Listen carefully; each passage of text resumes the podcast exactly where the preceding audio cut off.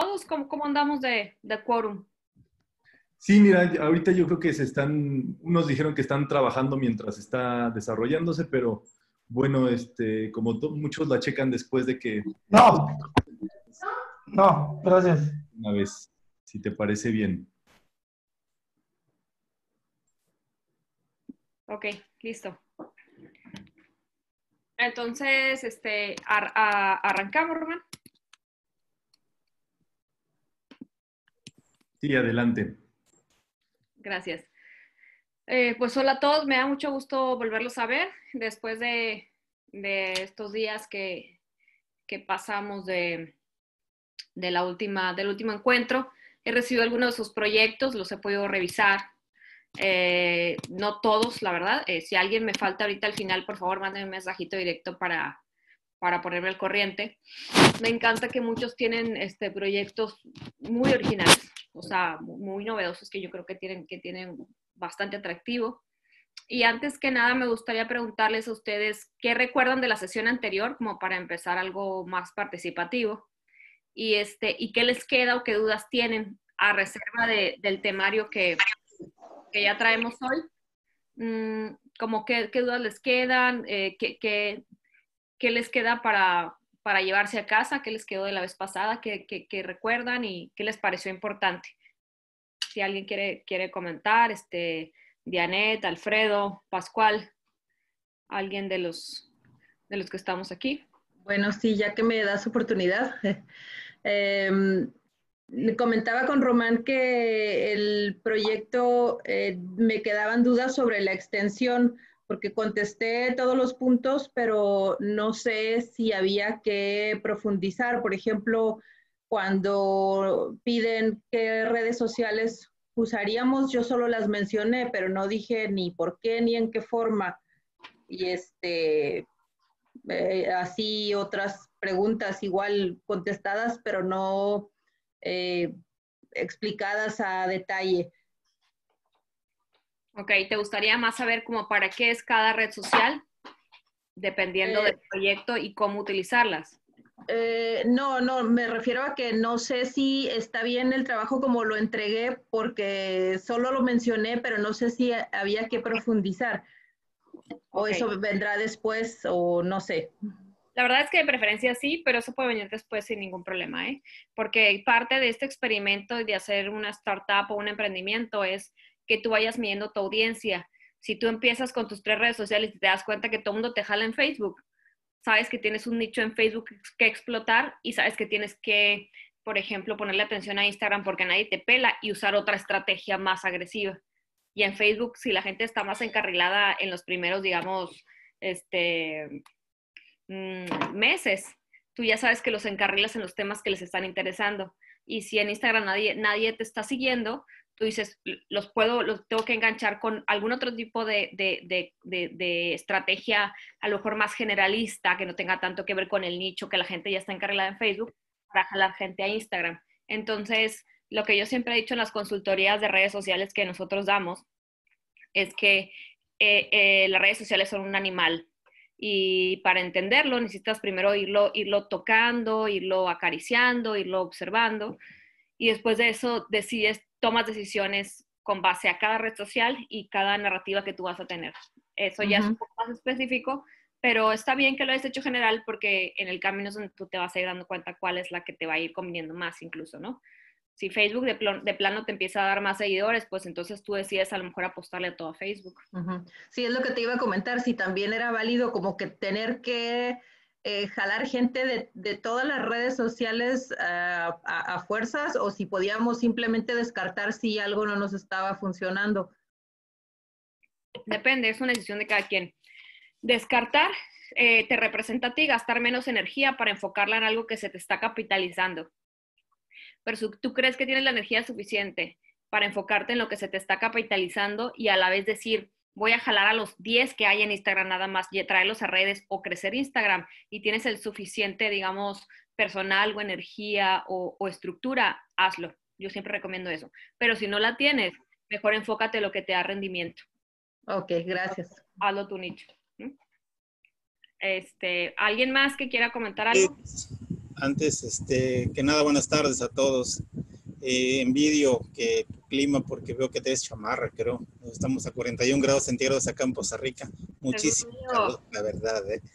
Este, bueno, eh, comentando con lo de las redes sociales, igual también eh, son diferentes nichos, como dices tú, y aparte que son diferentes formas de expresarse. Facebook es una forma, Instagram es diferente también, Twitter también aparte, o sea, son más contadas las palabras que puedes utilizar.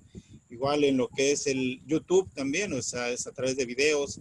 Entonces, se debe de, de enfocar este, hacia cierto nicho, ¿no? O sea, en mi caso, bueno, ya empecé a trabajar con algunas este, cuestiones eh, periodísticas, veo que me está jalando un poco más en Facebook, lo intento en Twitter, ya tengo algunos retweets ahí también, con algunas gentes con las que estoy trabajando, pero no he participado o no he estado en lo que es Instagram y YouTube, aún no, no lo hago. Y también tengo otra, otra este, duda en cuanto es a lo de las métricas. También ahí no, no me quedó claro ese concepto. ¿De las métricas en redes sociales o las métricas de tu proyecto en general? Mm, pues serían redes sociales, digamos, en sí el concepto y ya en base a eso que yo entienda, lo podría aplicar ya a mi proyecto.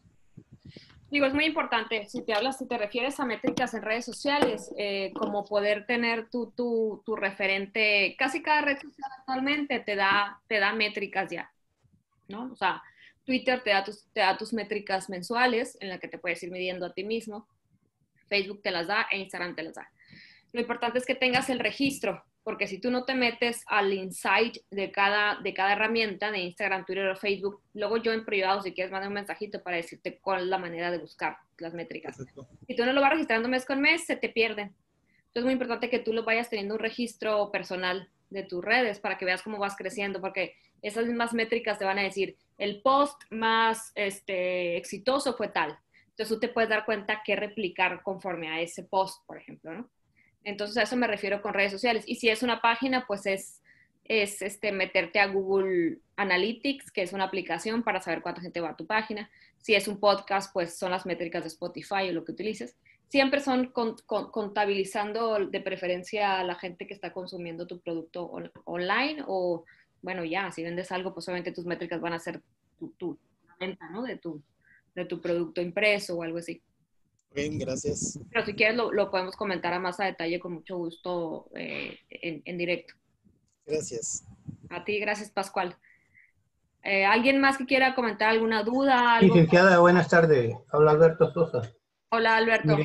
creo que viendo experiencia de, de los compañeros y sobre la tutoría que ha estado dando y que ha dicho el maestro de la semana pasada, eh, eh, yo en lo particular creo que he estado perdiendo mi tiempo tratando de meterme a todas para que, digo, a, meterme a todas las redes para que mis redes vayan directo a mi página.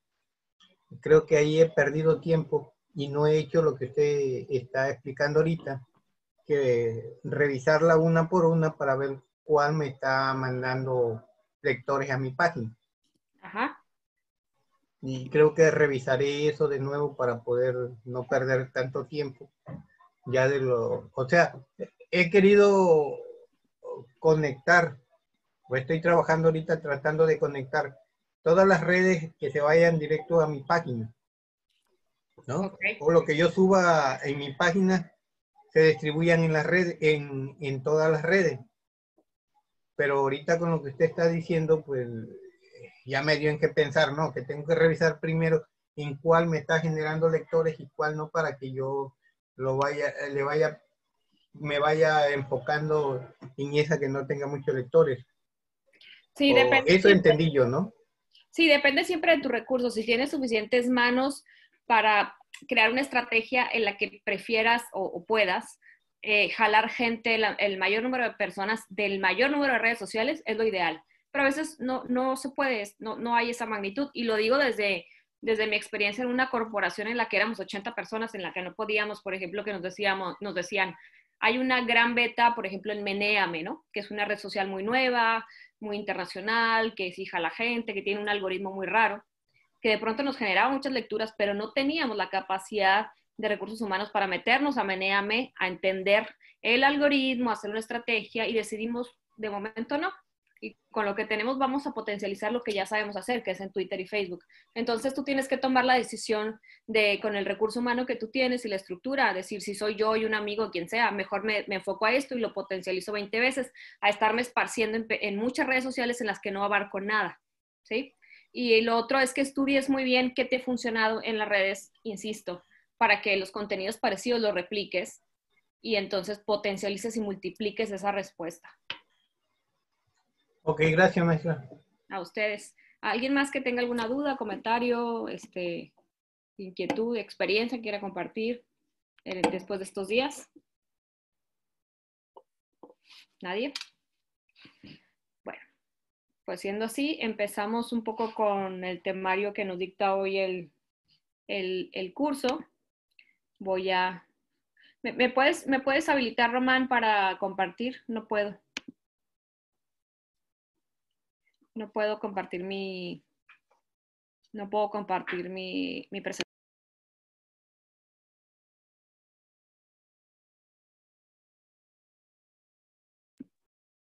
¿La tendrás, tendrás por ahí, Román? Sí, ahí ya te debe de dejar. A ver, ya estás en... A ver. Ah, ya, gracias. Bueno, perdón que no lo ponga totalmente abierto, díganme si se ve muy mal, porque si le pongo play, se me, no sé qué le pasa a mi computadora que todo se, se me echa a perder. Bueno, hoy, hoy el módulo, este, gracias a todos por estar, creo que estamos, ¿cuántas personas? Yo les, los quiero invitar como la vez pasada, si es que, si es que les es posible, eh, activar su cámara, quien sea, porque me gusta, me gusta verles un poco las caras, las inquietudes, las reacciones. Si no se puede, no pasa nada. Pero bueno, hoy nos toca hablar del plan financiero del proyecto, del proyecto que ustedes estén pensando. Nos toca hablar de periodismo económico, que para eso he invitado a una periodista muy, muy buena en temas económicos que nos va a dar una charla eh, en un ratito. Y la planeación de las coberturas, que también creo que es, que es muy importante, porque no importa el tema, la planeación para mí lo es todo. O sea, lo es todo o lo es mucho en el éxito de sus contenidos. Entonces, al ratito vamos a ver algunas técnicas sobre esto. Primero quisiera centrarme un poco en el tema del plan financiero del proyecto, y en las finanzas. Eh, ¿Por qué? Porque, perdón, las finanzas, eh, como yo lo llamo siempre, son, son un, un, animalito. O sea, muchos de ustedes me han mandado sus proyectos y algunos me parecen muy buenos. Algunos creo que van a requerir más dinero que otros. Pero realmente creo que, que lo que hay que tener eh, en la mente ahorita o, muy importante es que las finanzas son un punto importante para su startup o para su proyecto, o para su emprendimiento, pero sobre todo que entiendan que esto va a variar. O sea, que ustedes pueden decir, voy a empezar con 20 mil pesos para generar 40 y en un año voy a generar 400, tal. Pero lo más probable es que ese animalito que son las finanzas, y finanzas nos referimos a dinero que nos entra, al dinero que gastamos, al dinero que generamos como, como ganancias, va a estar cambiando siempre. Eh, el camaleón es así. Parece una cosa en la que de pronto se convierte sin darte cuenta en otra absolutamente distinta, sin que lo puedas controlar y que solo lo puedes observar. Hay una parte de nuestras finanzas, de nuestro emprendimiento, que sí podemos controlar, por supuesto, que tiene que ver con la planeación y con, y con digamos, la inteligencia y el método y, las ganas que le echemos y, la estructura de nuestro proyecto. Pero va a haber otras variables externas que no vamos a poder controlar y que tenemos que entender que las finanzas siempre van a estar cambiando. Eh, entiéndasele como, como se le entienda. Eh, primero, ¿por dónde empezar? Yo quiero que si alguien aquí quiere y puede, me cuente qué proyectos traen en mente y qué han pensado de cómo empezar con el capital que tengan o con, con, con la inversión inicial que tengan, si la tienen o si no la tienen, cómo la piensan eh, conseguir o cuánto creen que sea su mínimo para conseguir. Es decir, que alguien me, si que alguien quiere compartir ahorita su experiencia de reflexión sobre algún emprendimiento que estén planeando y cómo estén pensando esa semilla de, financiera. ¿Habrá alguien aquí que, que nos quiera contar? Vamos, no tantos. Veo risas, pero no. Bueno, a mí me gustaría mucho contarte, pero no tengo la menor idea. No sé, no sé por dónde empezar, no tengo un capital para empezar. Eh, tengo ideas de dónde sacar financiamiento para, para el proyecto, pero no tengo idea si va a funcionar o no eh, mi petición. Y no sé, la verdad es que yo no, no, no, no tengo idea de, de, de, cómo empezar, de cuánto realmente necesito. Eh, puedo hacer una estimación de cuánto cuesta diseñar la página, mantenerla, pero eh, es importante que lo entienda pronto para conseguir el financiamiento, porque si no lo, si no, si no consigo dinero no puedo llevar a cabo lo que yo quiero. No es algo que pueda hacer desde mi casa eh, hasta cierto punto. Y bueno, no sé, no sé por dónde. Eh, eh, tengo una idea de, a qué organismos recurrir para solicitar financiamiento. Em, ¿Nos puedes contar un poco? ¿Nos puedes contar un poco de tu proyecto, si, si lo crees conveniente, al menos en términos generales, para, para compartir? Sí, bueno, mi proyecto es una, es una página web que es un complemento, un complemento de, de, del proyecto, no es el total.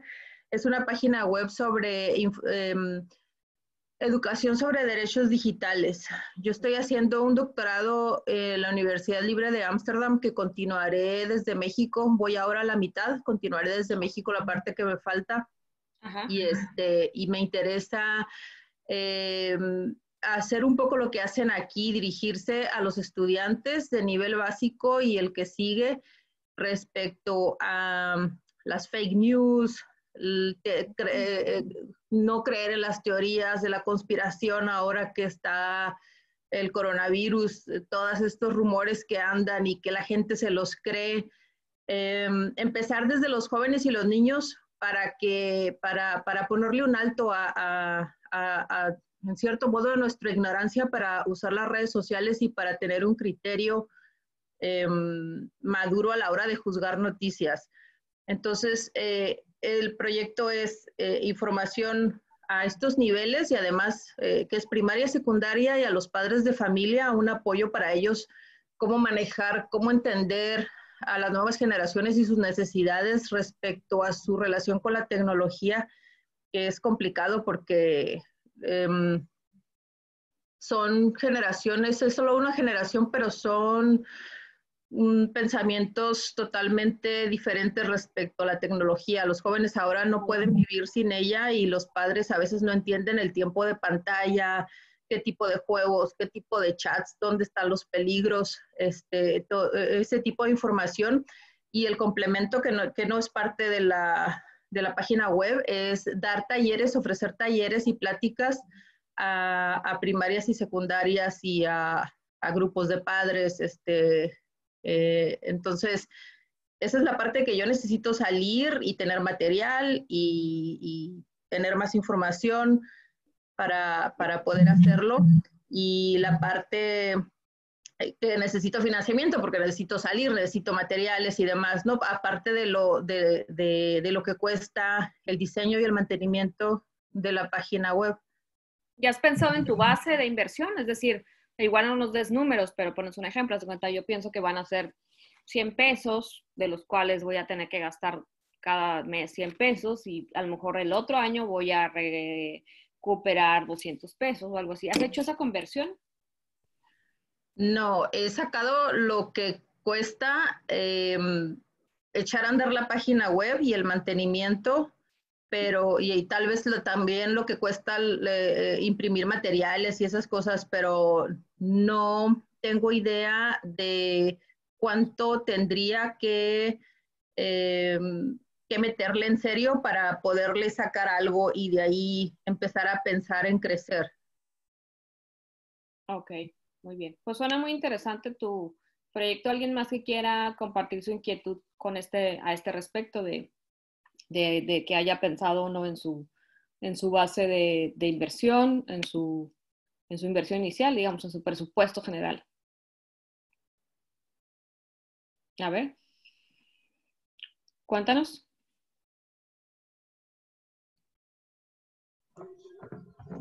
Listo, ¿me escuchan? Sí. Ok. Eh, bueno, un comentario previo.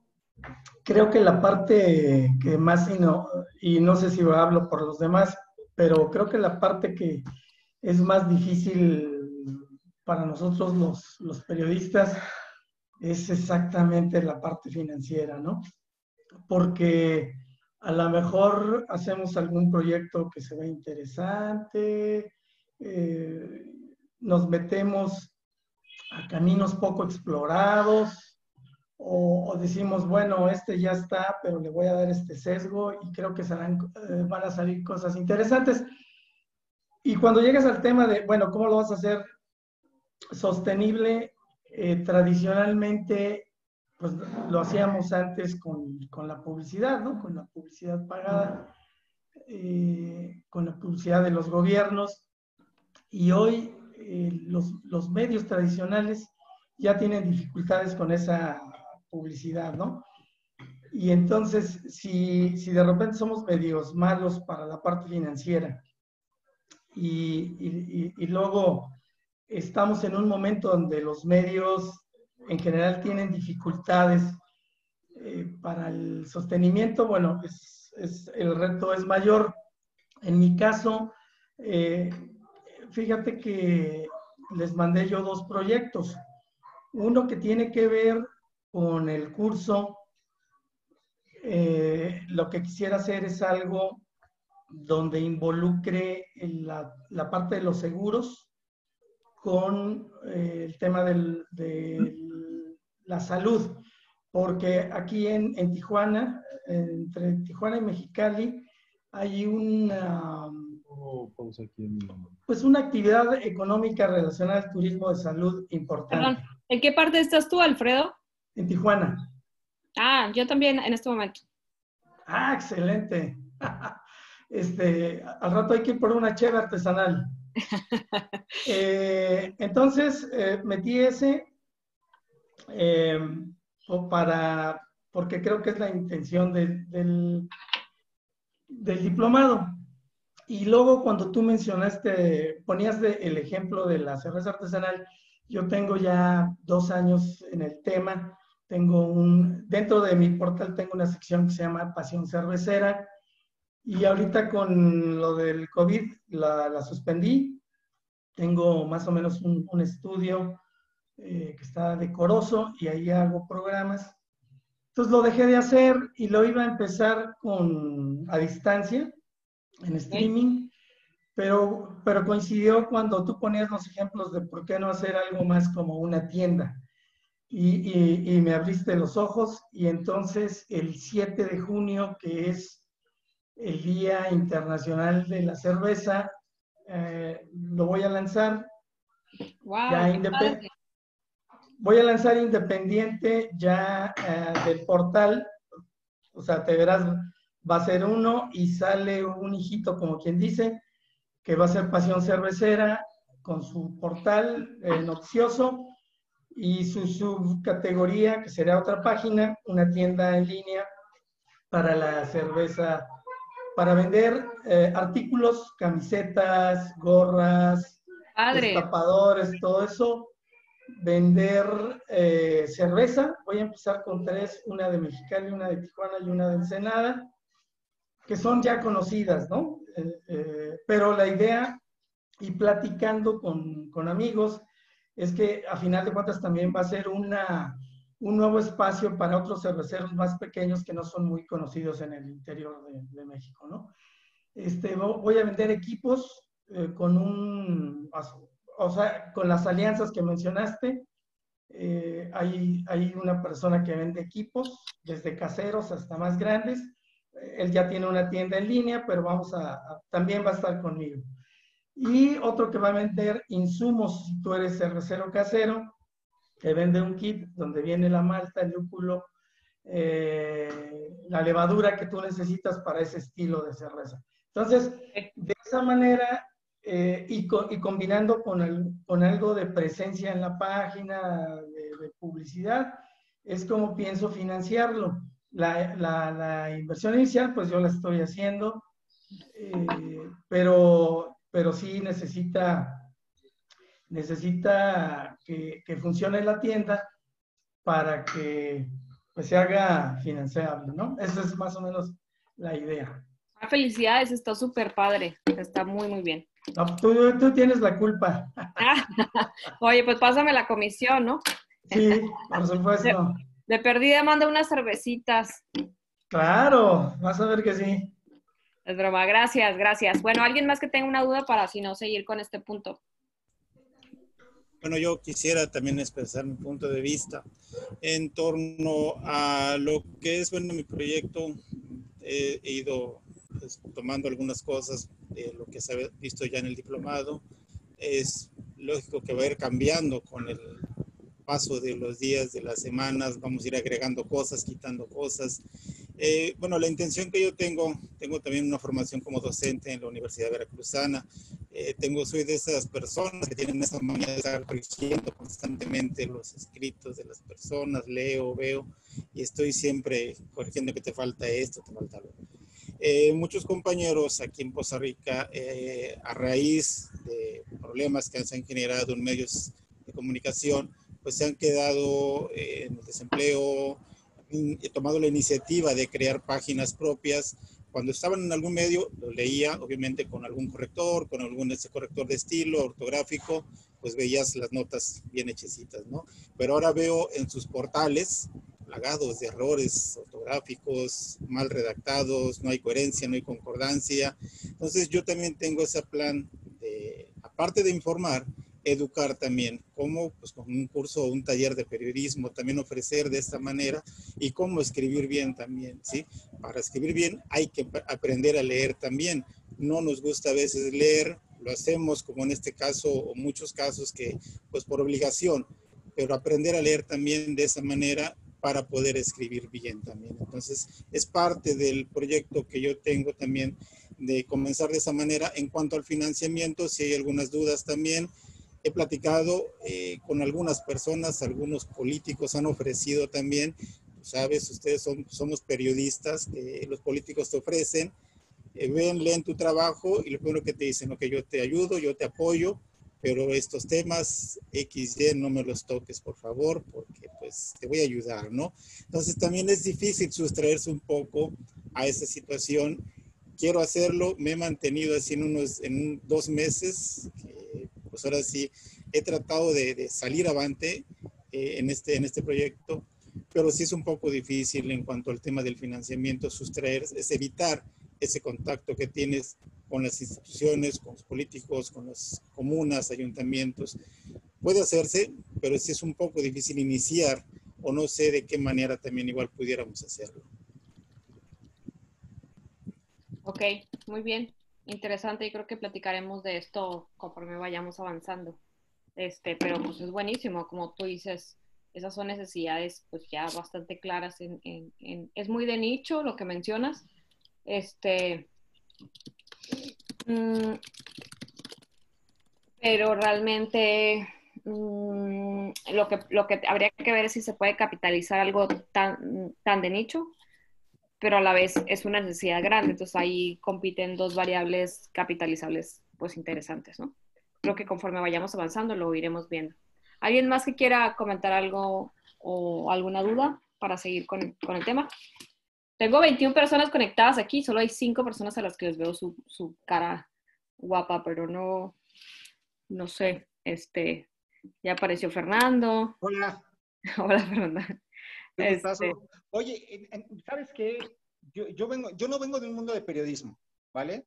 Yo realmente vengo de un mundo de seguros y sobre las preguntas que hicieron, que, que realmente les aprecio mucho a todos mis compañeros que donde pudimos establecer un diálogo bastante, bastante cordial, es que me, eh, una de las preguntas que decía, para mí, yo no considero que tengamos que tener una fuente eh, como, eh, ¿cómo se dice? Como em, humana para poder hacer el periodismo, ¿no? O sea, finalmente yo, yo lo que ponía en mi ejemplo era, muchas de las cosas que se hacen, pues se hacen por indicadores. Entonces yo creo que lo que tenemos que saber es cómo interpretarlos, ¿no? Al final del día un indicador, pues no, no, no, es, es como, como lo dice, o sea, es un indicador.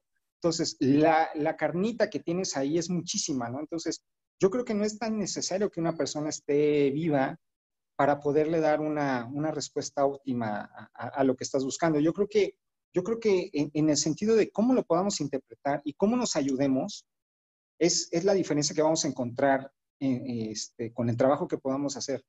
Y que seguramente va a ser un trabajo bastante bueno. Entonces, este, vale, para mí, para, para mí es eso, ¿sale? Y muchas gracias.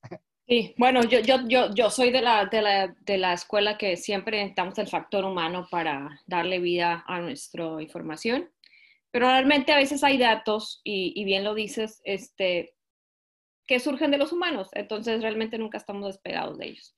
Ese es el punto. Eh, Lidia, ¿alguien más que quiera comentar algo? Gracias, Fernando. Hombre, gracias, gracias, gracias.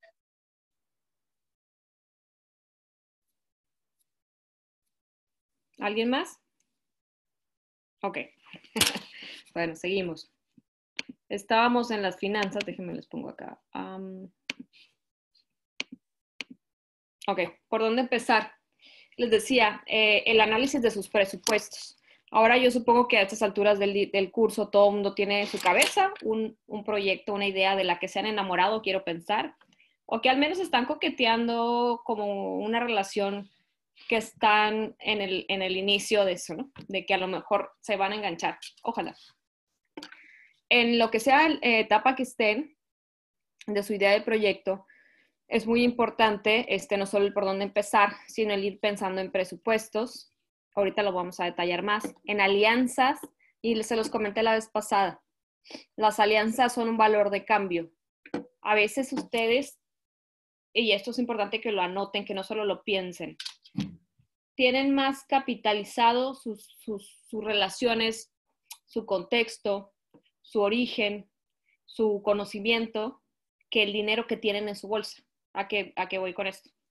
Que, por ejemplo, perdón con mi, con mi insistencia del blog de cerveza artesanal, pero, por ejemplo, este, eh, si, si alguien va a empezar su proyecto y no tiene mucha lana, pero se da cuenta que tiene amigos en la industria, que tiene un vecino que, que tiene que ver con la industria, que tiene una fuente que tiene que ver con, con el tema, que tiene este, un facilitador porque resulta que un amigo suyo tiene una aplicación de entregas, que tiene una relación pública muy fuerte con alguien que le va a ayudar con el diseño. Tienen que enumerar todas sus alianzas posibles, que no significa, ojo, aprovecharse ni de sus relaciones públicas, ni de sus amigos, ni nada significa darles un valor de cambio. Esto es, yo tengo una diseñadora que a lo mejor me puede cobrar menos porque la conozco desde hace mucho, yo le voy a ofrecer en mi página darle publicidad. Este, yo tengo a mis, a mis, a mis conocidos en la industria en la que, de la que yo voy a hablar, de la que yo voy a generar contenido, pero yo le voy a ofrecer darle un lugar o darle siempre prioridad a su información o a su enfoque. Digamos, teniendo en cuenta nuestros en nuestros eh, preceptos éticos que son muy importantes. Pero si no los violan, pues es bastante válido decir, a lo mejor este mi socio tiene la teoría de que, la, de que se está vendiendo muchísima cerveza lager por el calor y entonces el calor y el clima y entonces generan una hidratación extra y tenemos información importante. Yo le puedo decir, yo te voy a dar prioridad en, en, en, en, la generación de contenido con el enfoque que tú me estás dando, siempre y cuando sea válido y cierto. Y entonces generas una alianza que te puede dar unos dividendos importantes. Entonces tienen que hacer su lista de alianzas. ¿Quiénes son mis conocidos? ¿A quién puedo ofrecerle yo algo que me ofrezca algo? Previsiones, eh, esto tiene que ver con todos los cambios coyunturales de, de, del momento, o sea, previsiones de todo, previsiones de que si, si, si vas a hacer un blog, de que se te acabe, no sé, el, el, la renta de la oficina, todos los cambios que tú no puedes controlar tienen que entrar en tus previsiones y el contexto tiene que ver con la coyuntura. Es decir, si Alfredo va a hacer un, un, blog de lo que tú quieras en los que va a meter e-commerce porque le parece que en esa época de pandemia todo el mundo está pidiendo cosas por internet porque no quiere salir y es válido y es súper buena oportunidad, tiene que, tiene que analizar el contexto o el escenario próximo de que la pandemia haya una vacuna mañana y todo el mundo le encanta ir a los supermercados y ya nadie te vaya a comprar por internet y entonces tu flujo baje y entonces ya no tengas tanto dinero. estoy mencionando que esos cinco conceptos que para mí son básicos eh, y generales, ahorita les digo, profundizaremos, pero tienen que, que, dejar que su cabeza ronde un poquito en cada uno de ellos un rato, ¿no? ¿Por dónde empiezo? ¿Cuál es mi presupuesto? ¿Cuáles son mis alianzas? ¿Cuáles son mis previsiones de momentos que no puedo controlar? ¿Y cuál es el contexto la coyuntura que ahorita me favorece o no? ¿O que en el futuro me va a favorecer o no? Eh, para, para anotar. Se oye un poquito ñoño y nerd, la verdad, pero anotar y, y enlistar siempre funciona. Si te pasa un mes y al otro mes o dos meses después vuelves a tu lista y revisas, te das cuenta que mm, no había pensado en esto y tal. Es como súper importante.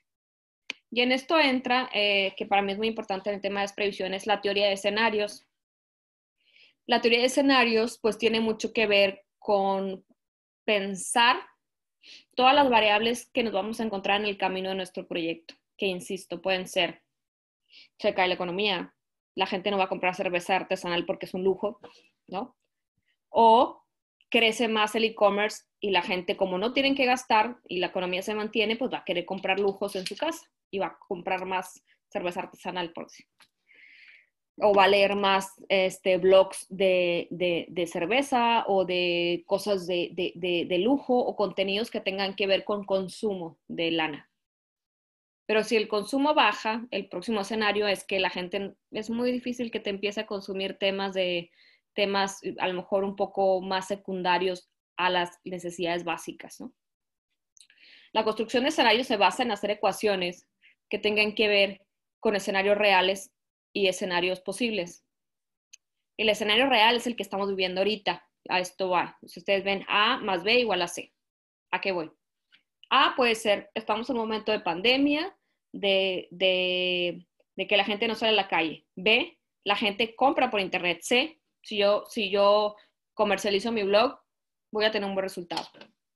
Y las variables se componen de todo lo que nos puede ocurrir que nosotros no podemos controlar y que tiene que ver con eso, con los cambios de consumo, con los cambios de la economía, con las altas y bajas, con nuestra propia capacidad de generar contenido atractivo.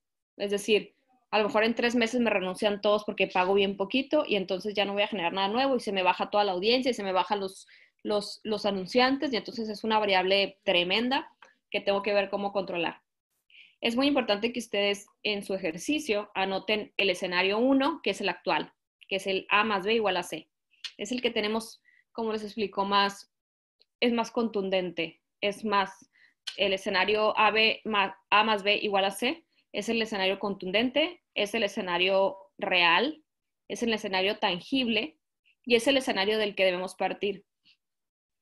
Eh, teniendo esa base, tenemos que tener la percepción de idear otros, otros escenarios con fórmulas absolutamente creativas, hasta incluso un poquito fantasiosas. Porque la realidad nos ha enseñado que supera la imaginación.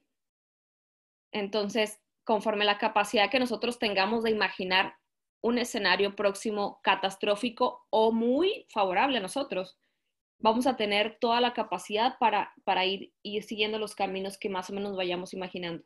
Es mucho mejor a cerrarnos y decir, aquí en la hora, claro, pues yo tengo un blog que van a venir 20 mil personas, entonces me van, a, me van a comprar anuncios 200 personas, 200 empresas, entonces todo va a ir bien. Y te si pones a trabajar, bien. Pero si le dedicas parte de tu tiempo a planear los escenarios que te parece que no pueden ocurrir, pero que podrían ocurrir, y que a esos escenarios tú les des una solución, ganas tiempo, ganas, eh, reduces el margen de error y reduces el margen de fracaso porque entonces ya te adelantaste a lo que te pudiera ocurrir.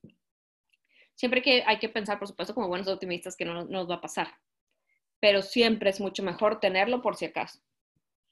Dice una de mis frases favoritas que el ser humano es el único animal que sufre más por lo que imagina que por lo que realmente pasa.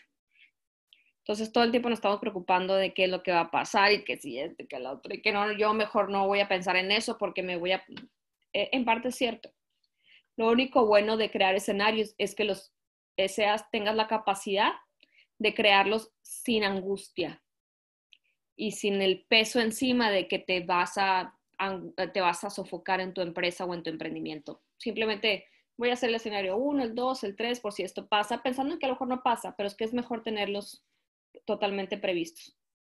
Y si Dios no quiera, eso ocurre, paz por acá. Y, y hablo de escenarios positivos también.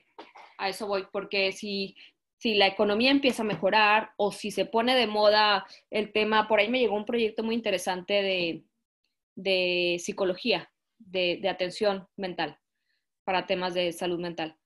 Si se empieza a poner muy, mucho de moda, que puede ser, ¿eh? En esos tiempos de pandemia, el tema de la salud mental, porque creo que todos estamos muy afectados y todos estamos buscando cosas en Internet y tal, a lo mejor para esta persona que me mandó el proyecto es un boom.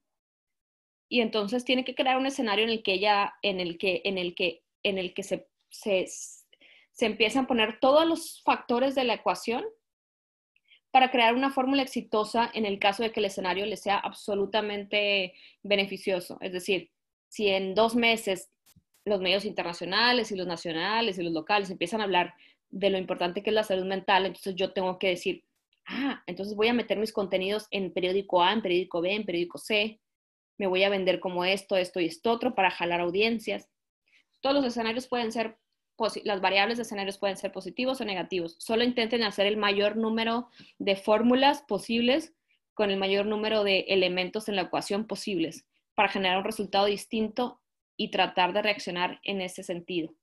No les tiene que gastar su energía esto, ¿eh? Esto es solo como para que le dediquen el 10% de parte de su planeación y que, y que tomen atajos y no les tome por sorpresa la vida después. Eh, Luego vamos con las finanzas y el flujo, que es como también muy importante porque el flujo de las finanzas en un emprendimiento, y se los digo, cambia todo el tiempo en tiempos, rendimiento, el retorno de inversión que tienen que pensar, que yo supongo que están familiarizados un poco con este concepto, algunos, en los pasivos y en los activos. Eh, les cuento pues una de mis experiencias más, mm, más cercanas, ¿no? Que fue la silla rota. La silla rota empezó con 10 personas en el, a ver, 2011, si no me equivoco. 2011 o 2010, no me. Final de 2010, casi 2011. Empezó con 10 personas haciendo una página de internet sobre noticias. Y en ese entonces la previsión era que generara, les voy a inventar números, ¿eh? A lo mejor la nómina era de 100 mil pesos mensuales y era que generara 300 mil mensuales de dinero. Ok. Al, irlo, al ir caminando el, proyecto de la silla rota, en dos años se dieron cuenta que no lo estaba generando y se generaron pérdidas de dos millones de pesos que se agarraron de una deuda de aquí, de allá y tal. Ese es un aprendizaje del fundador que no fui, yo no estaba en esa época, pero que la conozco. Y que entonces se tuvieron que empezar a dar cuenta que tenían que crear fórmulas para que el rendimiento de, de lo que ellos eran, de, de, la pequeña capitalización que era en ese entonces, que era una empresa y una página de muy poco alcance, pudiera ser lo suficiente para tener de inicio un retorno de inversión. Póngale que la inversión haya sido dos millones de pesos, estoy inventando otra vez, y que se debieron de haber fijado que en los primeros dos años, que es el, es el promedio de retorno de inversión en una startup, hay, eh, hubieran digamos, eh, conseguido otra vez la inversión. Las previsiones fueron muy altas. Eso les dio una confianza para gastar de más, para dar salarios muy altos. Los primeros dos meses estuvo en riesgo, dos años, perdón. O sea, pudo haber cerrado la silla rota porque, porque fueron uno de los más difíciles. Gracias a algunos contracción de, de deudas y de financiamiento se pudo salvar. Y siguió. Y no solo siguió, ahora son casi 100 personas las que están ahí, a casi 10 años. Pero lo que voy es a que si no mides bien tu retorno de inversión, en cuánto tiempo tú vas a, vas a, vas a ver el retorno de la inversión inicial que tú hiciste. Eh, no puedes o no debes, digamos, ni gastar de más, ni, ni, ni tener previsiones a la ligera. Tienes que ser súper conservador lo más posible en cuanto a tus gastos, en cuanto a tu nómina y en cuanto a etcétera. El retorno de inversión tiene que ser muy, pero muy realista y, que calcules tus pasivos y tus activos, o sea, a quién le vas a deber, qué rentas tienes que pagar, cuánto cuesta el internet, cuánto, eh, los digo en serio, o sea, aunque hagan un proyecto chiquito de podcast, les voy a poner un ejemplo. Cuando yo tuve el COVID desde la ventana, que fue el podcast que, que empecé cuando empezó el COVID, éramos dos personas nada más y uno que nos ayudaba. Entonces dijimos, no, pues dos personas y uno que nos ayuda no vamos a generar grandes gastos.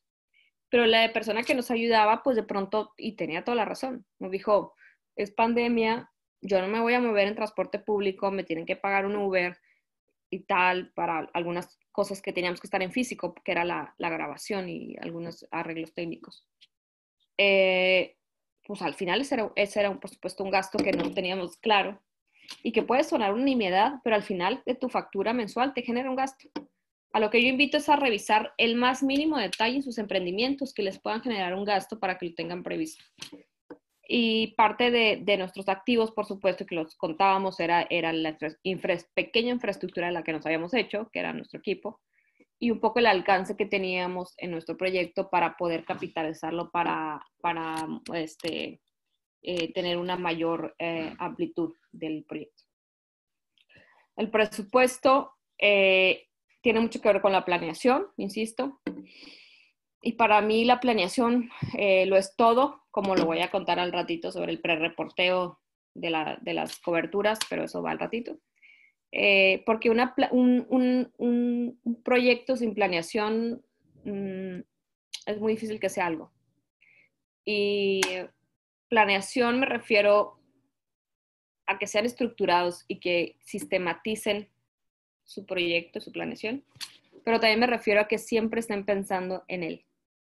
Hay una escritora argentina que me encanta, que se llama Leila Guerrero, que es, es, reportera, es cronista, pero aparte es, este, seguramente la han leído, aparte es em, eh, periodista. Y, y, ella dice que, eh, que escribir para ella una crónica es también estarse bañando y estar viendo a la ventana pensando en cómo va a empezar la crónica. Es decir, para ella trabajar no es solo sentarse frente a la computadora a escribir, es estar pensando todo el tiempo en cómo va a contar su historia. Entonces, cuando hacemos un emprendimiento, ahorita en mi caso estoy trabajando en uno que ojalá pueda darles a conocer ya pronto, el emprendimiento invade gran parte de tu cabeza o de tus días o de tus horas. Si tú decides dedicarle dos horas al día para escribirte y decir, puta, ya me liberé, es, probablemente te salga muy bien y ojalá pero lo más recomendable es que te obsesiones al, grado, sin, sin, volverte loco, de que dediques mucho tiempo del tema a la planeación, incluso en la cabeza. Y esto significa que en tu vida diaria lo que vayas leyendo, aquí con quien vayas conversando, las noticias que leas, los libros, los empieces a asociar con la planeación de tu presupuesto incluso o la planeación en general de tu proyecto.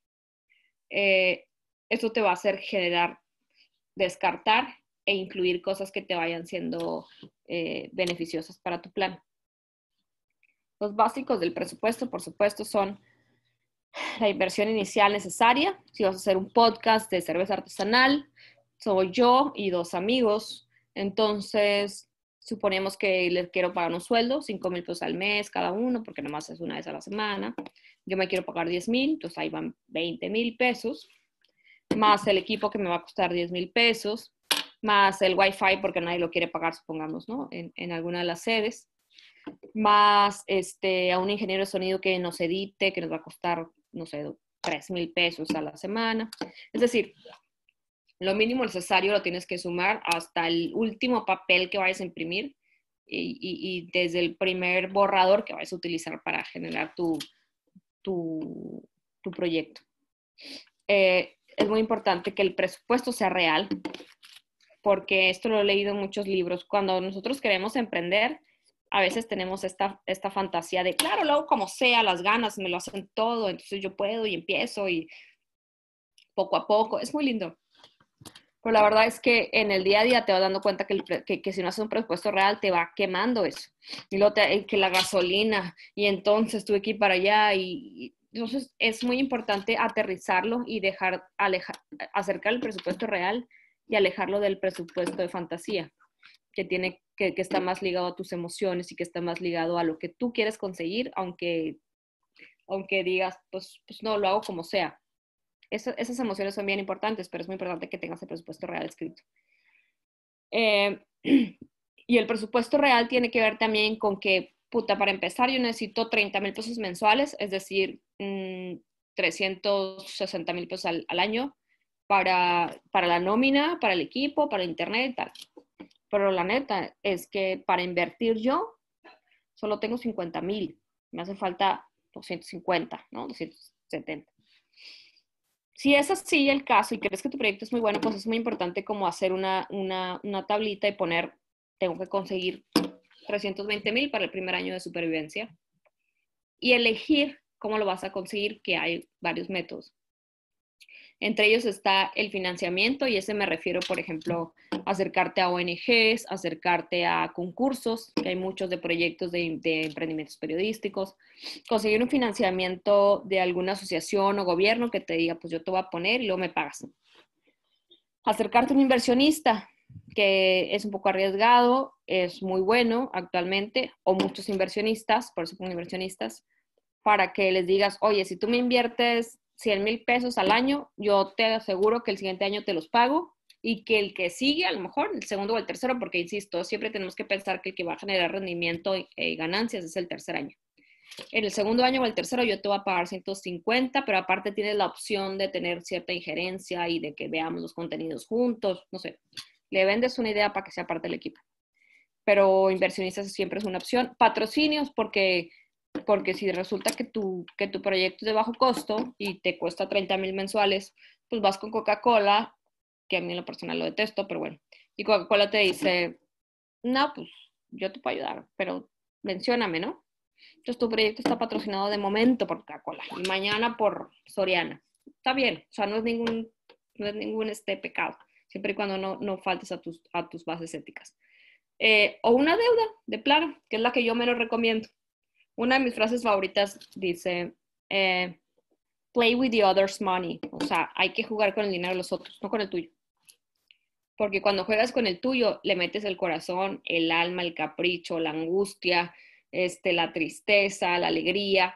Cuando tú juegas con tu dinero y tú inviertes en tu proyecto con tu propio dinero, le metes demasiado de ti mismo y no solo de ti, a veces de tu familia, de tu hipoteca, de tu casa, de tus compromisos financieros y eso te genera una licuadora de emociones que a lo mejor no te van a hacer tomar las mejores decisiones en el camino. Play with the other's money, o sea, juega con el dinero de los otros, está relacionado a que cuando tú tomas el dinero de otro inversionista que te lo, que te lo presta, sea banco, sea casa de empeño, estoy hablando de lo que sea que te presten, lo tomas como un activo que dices, ah, esto lo voy a dar rendimiento. Y puede ser que te obsesiones un poco más en solo generar el dinero que en estar pensando en las emociones que te genera que tu propio dinero esté metido en esa maquinaria. ¿Me explico? Las emociones, siempre lo digo, son un elemento súper importante, no solo en el periodismo como oficio, sino en cualquier tipo de emprendimiento. La silla rota, que cuyo dueño Roberto Rock me contaba que en su inicio, pues cree que él perdió mucho dinero porque estaba muy emocionado pues, por un proyecto, porque él es el inversionista y fundador. Y cuando se empezó a alejar y verlo como ajeno, aunque fuera suyo, empezó a tomar mejores decisiones. Eh, en su caso, la silla rota, pues sí, tuvo una inversión inicial del mismo dueño, del mismo propietario, o sea, es decir, no, no jugó con el dinero de otros, de no, no, no tomó un financiamiento, pero, eh, pero, pero hubo una lección ahí que poco tenía que ver con un poco de su formación administrativa, que tenía que ser verlo como un ente que no es suyo. Si en el caso de que ustedes decidan que el emprendimiento que van a tener es, es, va a ser con sus recursos, traten de verlo con ojos ajenos y un día sentarse y decir, a ver, si no fuera mío, ¿cómo lo veo? Y siempre tomar decisiones con base a una visión externa, no interna. La interna incluye muchas emociones que nos pueden llevar a malas decisiones eh, y que está muy documentado en la literatura de libros de startup y emprendimientos y de modelos de negocios y etcétera, que, que no es recomendable. Entonces vamos financiamiento, inversionistas, patrocinios y deuda. Lo otro es calcular bien el retorno a inversión, el monto y el tiempo. Eh, los especialistas nos dicen que la mayoría de las startups o empresas tardan, después del segundo año empiezan a ver el retorno a inversión. Eso varía mucho, la verdad. Yo con COVID desde la ventana duró tres meses y este, digamos que eh, la inversión inicial era tan pequeña que la recuperamos en un mes pero fue un poco de suerte. ¿eh? Em, puede variar mucho. Si tomamos, por supuesto, los estudios de miles de empresas, a lo mejor van a dar ese, ese número. Pero hay que tenerlo en cuenta para no perder no desesperarse y no querer ver el dinero de vuelta muy rápido, ¿no? Eh, el, un emprendimiento es como un niño, es como una casa, es, es como una casa que compras y, y, rentas para renta, para generar un poco de, de ganancias, pues tarda, o sea, tarda. Eh, pero si, si estás este, con toda la seguridad de que va a funcionar, después de que tarde, pues, por supuesto que va a ser una, una mina o, un, una fuente de generación de recursos importantes, pero es importante ser realista con el retorno de inversión, no solo para ti, sino para la gente que cree en ti, sea el que te prestó, sea el que te patrocinó, sea el que, o sea el que te apoya simplemente. Pero hay que ser, hay que ser lo más realistas, incluso generar escenarios negativos al principio, porque entonces puedes luchar frente a la adversidad con mayor ímpetu y si no hay esa adversidad en cierto momento, entonces te va mejor que lo que habías pensado. Eh, las ganancias estimadas igual, que no es lo mismo que retorno de inversión, es decir, cuándo ya voy a empezar a generar dinero eh, y, cómo, ¿no? Para eso es importante entrevistarse con amigos suyos que hayan hecho startups o emprendimientos que igual no tengan que ver con periodismo, que por supuesto es muy diferente, pero para entender un poco todo ese proceso en el que ya empiezan a ver sus ganancias. Y el otro es cómo, cómo estableces una relación con tus socios para, los, para aclarar los dividendos o el rendimiento o el retorno de inversión o, las ganancias. Si, si, insisto, si un socio decide que, o, o, si un inversionista decide que quiere ser tu socio en el acta constitutiva, entonces le tienes que dar el 20% de las acciones, pero entonces te va a dar 500 mil pesos para vivir un año. Establecer muy bien, porque si no, después vuelve un problema. Y me pedían también aquí en, el, en, el, en el temario hablar un poco de formas de ahorro para, para pequeños o nuevos emprendimientos. Eso es muy sencillo, no voy a tener tanto, pero el fixed cost thinking es como súper importante, que siempre estén pensando cuál es la manera más fácil de generar menos gasto. Y esto va de todo. O sea, que nunca se dejen como de, ah, pues si voy a pagar internet, pues ya tengo infinitum, entonces pues ya está, ¿no? No. Desde el internet voy a revisar qué empresa me, va a cobrar menos, tal. Este, si voy a contratar una reportera porque siempre trabajo con ella, que me cuesta 15 mil pesos al mes, a lo mejor no es tan buena, a lo mejor hay otra que por lo mismo me genere más.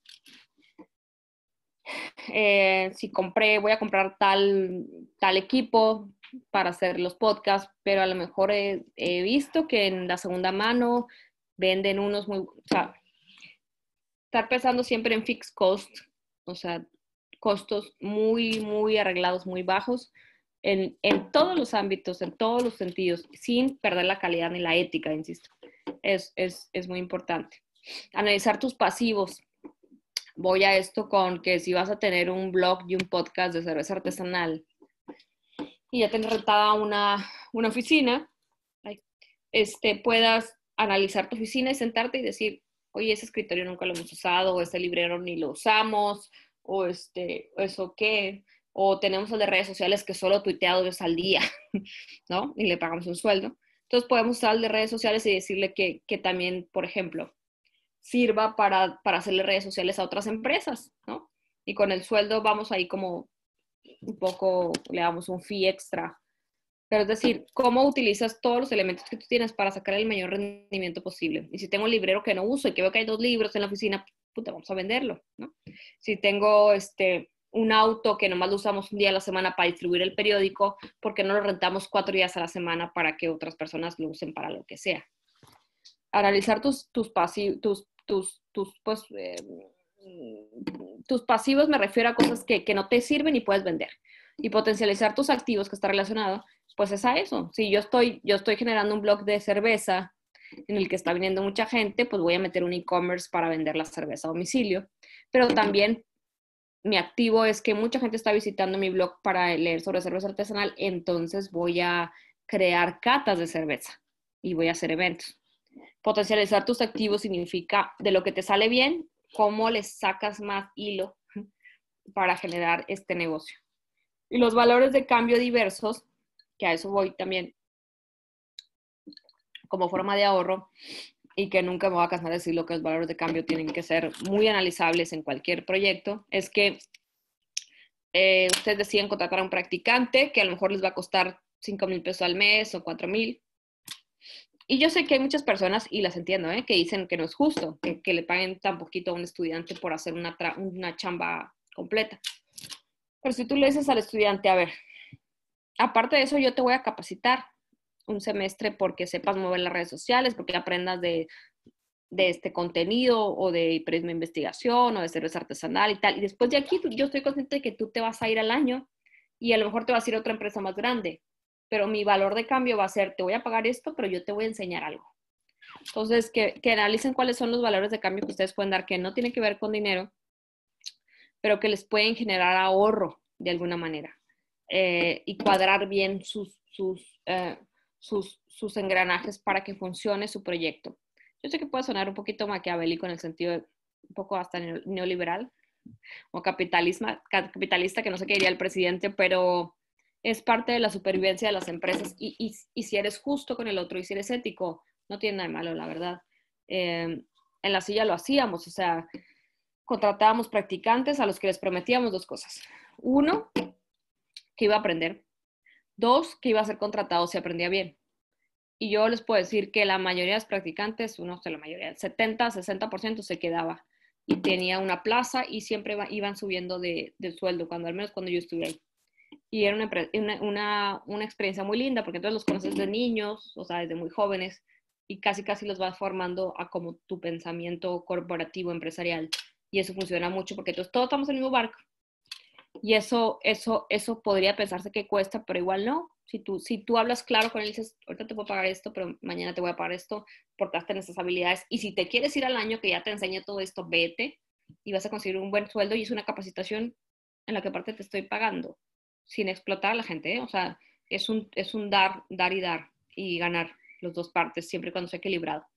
Eh, eso puede servir para muchas cosas, puede servir, insisto, para si tienes tu amigo que tiene una empresa de deliveries y que va a entregar cosas, pues te hago publicidad, te menciono en mi radio o en mi podcast, este, es más, te conecto con mis amigos que también están tratando de hacer e-commerce en su blog de contenidos.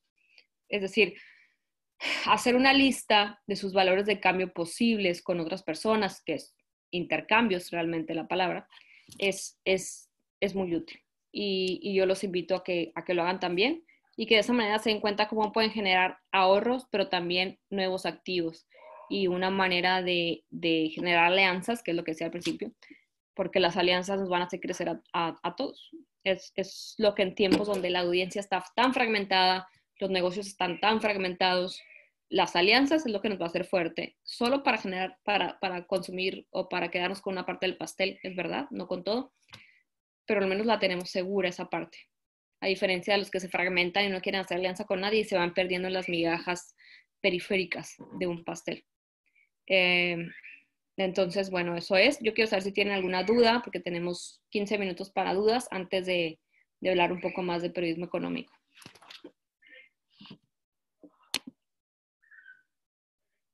Erika, Nidia, Alfredo, alguien que tenga una pregunta, veo algo aquí en el chat.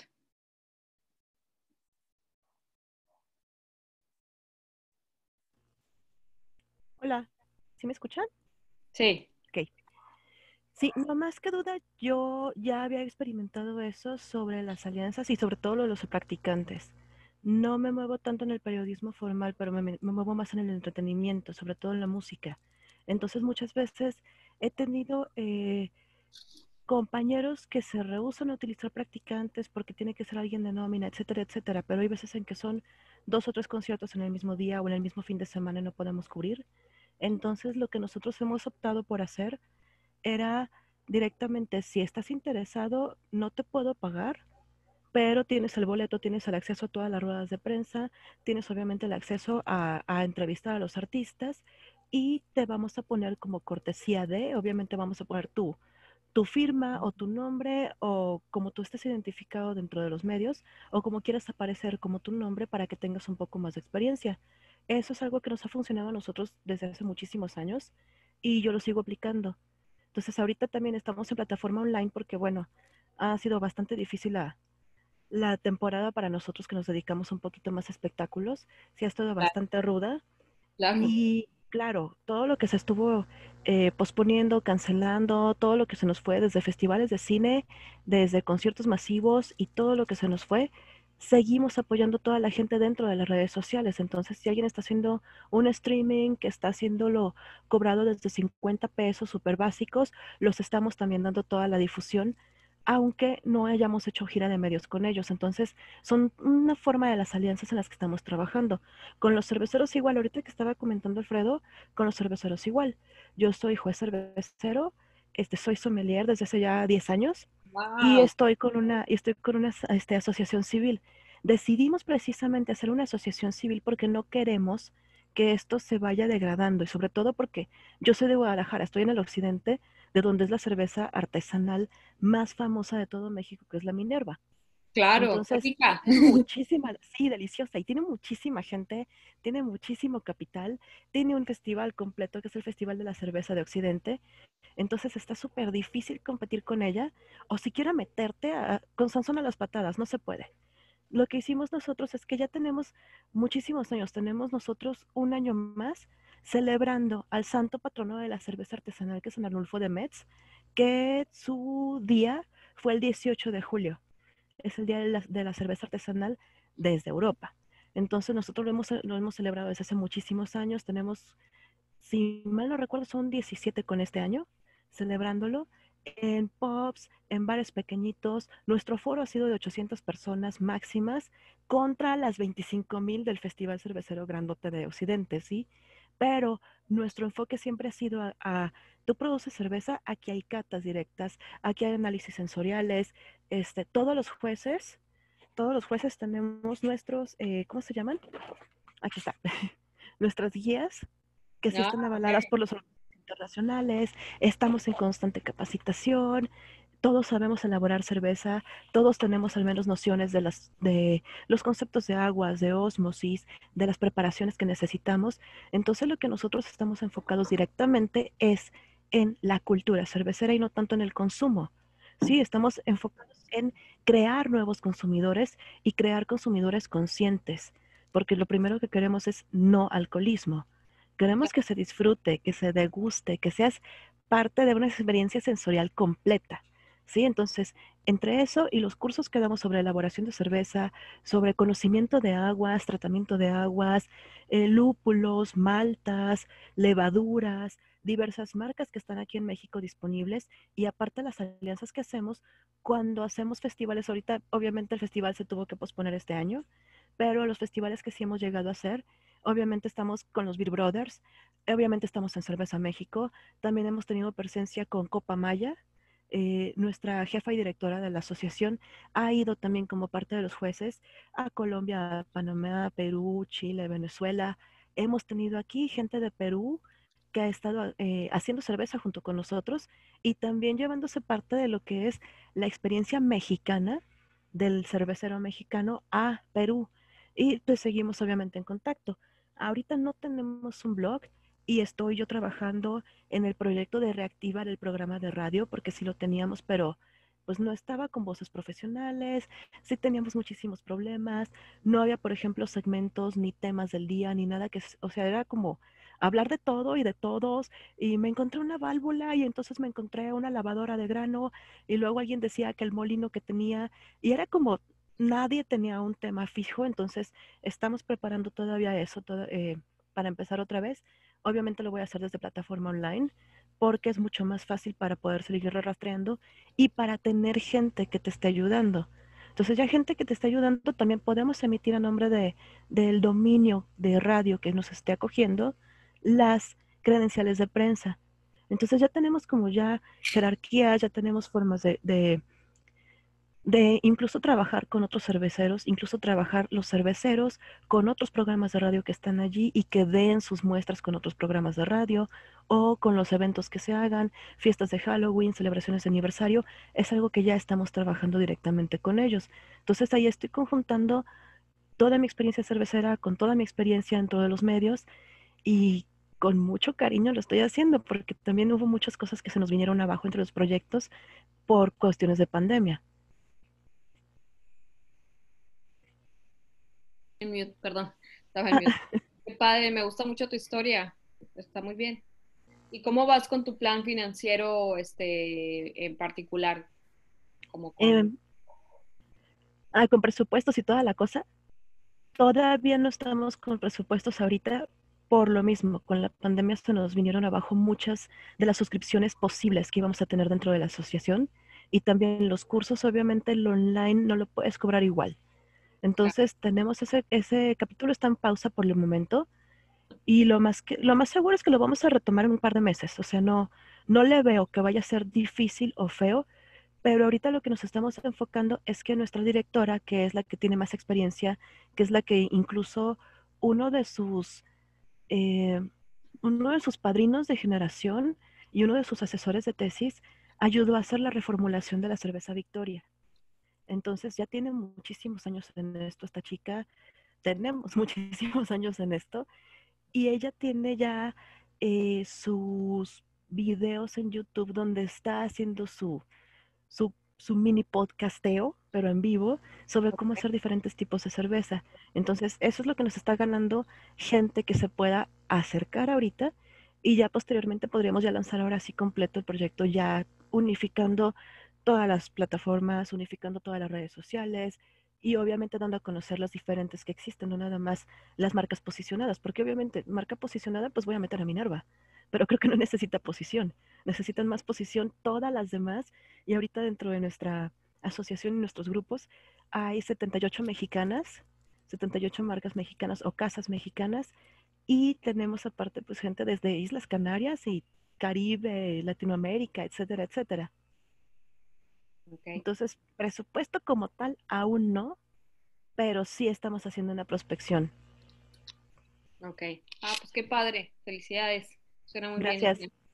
Gracias. Este, ¿Alguien más que quiera dar algún tipo de, de, de, comentario, de duda? Tenemos, vamos a hacer un break a las 4.30 y a las 4.45 volveríamos con una compañera que va a hablar un poquito de periodismo económico, pero este, ¿alguien más que quiera hablar algo, comentar? Nos escucho. Alberto. Eh, bueno, no mi comentario está que, bueno, de antemano yo traigo arrastrando mi página que se llama Tabasco Mi Tierra. E, esa página la formé ya tiene tiempo, pero pensé que entrar aquí, como yo trabajaba en otra parte, pues, no le dedicaba tiempo, ¿no? Pero le he querido sostener con información nada más de, del estado de Tabasco, de sus 17 municipios, y, y como decían los demás compañeros, el, sí importa el, el subsidio o los recursos para poder viajar a, a cualquier parte que quiera, ¿no? Lo que he tratado de, hacer es no meter información que ya ande circulando en, en, en otras redes. Mm, para que sea, mm, bueno, quiero que sea única, lo que sea, hasta los compañeros que hacen su columna, le he dicho que hagan una columna exactamente nada más para la página, ¿no? No que hagan la columna y, y agarre yo y la vaya a agarrar de, del Tabasco Hoy o de Novedades o de la red que, haga, que traigan ellos, ¿no? Porque mm, aquí no genero lectores porque van a decir, bueno, ya lo leí en, el Tabasco ya lo leí, lo escuché en telereportaje, y no, sino, como dice, contar nuevas historias y de diferentes este, ámbitos, ¿no? Y sí me ha costado recursos. Eh, ahorita con lo de la pandemia se vinieron cosas abajo. Y el recurso de lo de los gobiernos, pues automáticamente lo que no he, he logrado entender y comprender cómo es que dicen, no, pues ya ningún gobierno está dando recursos. O, los periódicos se han venido abajo porque no, no hay recursos. Eh, no lo veo, no lo veo así, sino que creo que lo que no hay un, un grupo consolidado de, periódicos o de periodistas para que en, su momento demanden al Estado y podamos competir como compiten en España, en los eh, Estados Unidos, eh, donde en propio Colombia, donde el Estado le pone dinero a, a, a, los medios de comunicación siempre y cuando tengan un trabajo que le muestren a la sociedad, ¿no? Pero aquí es todo lo contrario. Aquí nada más son los amigos del que está en el poder en ese momento, ¿no? Y es lo que está sucediendo ahorita. Bueno, si no, digamos, todo lo que anda circulando de Dorigan, de varios, este, de Adela Micha, de todos los recursos que le daban, ¿no? Pero al, al dado caso eso no es culpa de ellos, sino lo que debemos de criticar es cómo se fue ese dinero de de qué forma le daban ese dinero, ¿no? Es al Estado, no al que recibió el dinero, ¿no? Porque el, que, el Estado es el que tiene la culpa, ¿no? Y, y eso es que se ha venido se ha venido cayendo. Por este lado, los periódicos han sufrido, aunque salen todos los días, han bajado, han bajado de, grosor o de noticia. Entonces, en, en, un análisis que estaba leyendo de, de, de otros compañeros de, diciendo que bajarle, que bajarle el, el volumen de página al periódico es lo mismo como que lo dejaran de sacar eh, todos los días. Porque ya es el periódico que dice, no, pues el Heraldo, el Heraldo, ¿no? Que te sacaba 60 páginas, ¿no? Y ahorita saca 20. Entonces, redució su volumen. Entonces, es lo mismo que, que saque sus 60 páginas y que salga cada tres días o no sé yo, ¿no? Entonces, eh, a eso es el, el movimiento que vamos, ¿no?